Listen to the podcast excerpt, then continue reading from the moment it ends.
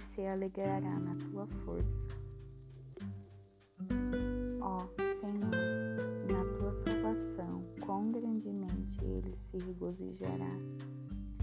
Tu, desde, tu deste a ele o desejo do seu coração e não recusaste o pedido de seus lábios. Sela, porque tu o provês com as bênçãos da bondade. Tu colocaste uma coroa de puro ouro sobre sua cabeça. Ele pediu a vida a ti, e tu a deste a ele, até duração de dias para sempre e eternamente. Sua glória é grande na tua salvação. Honra e majestade puseste sobre ele, pois tu o tornaste abençoadíssimo para sempre.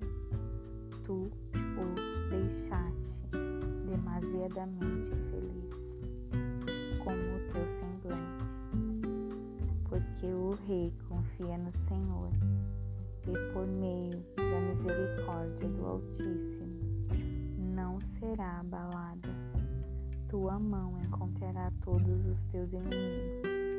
A tua mão direita encontrará aqueles que te odeiam. Tu os farás como um forno ardente no tempo da tua ira. O Senhor os engolirá na sua ira, e o fogo os devorará. Seu fruto destruirás da terra e a sua semente dentre os filhos dos homens, porque intentaram um mal contra ti, imaginaram um artifício malicioso que eles não são capazes de executar.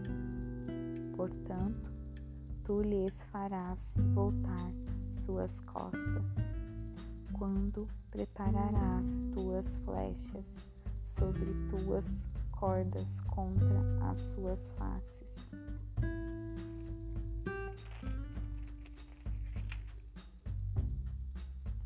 Sejas exaltado, Senhor, em tua própria força. Então cantaremos e louvaremos o teu poder.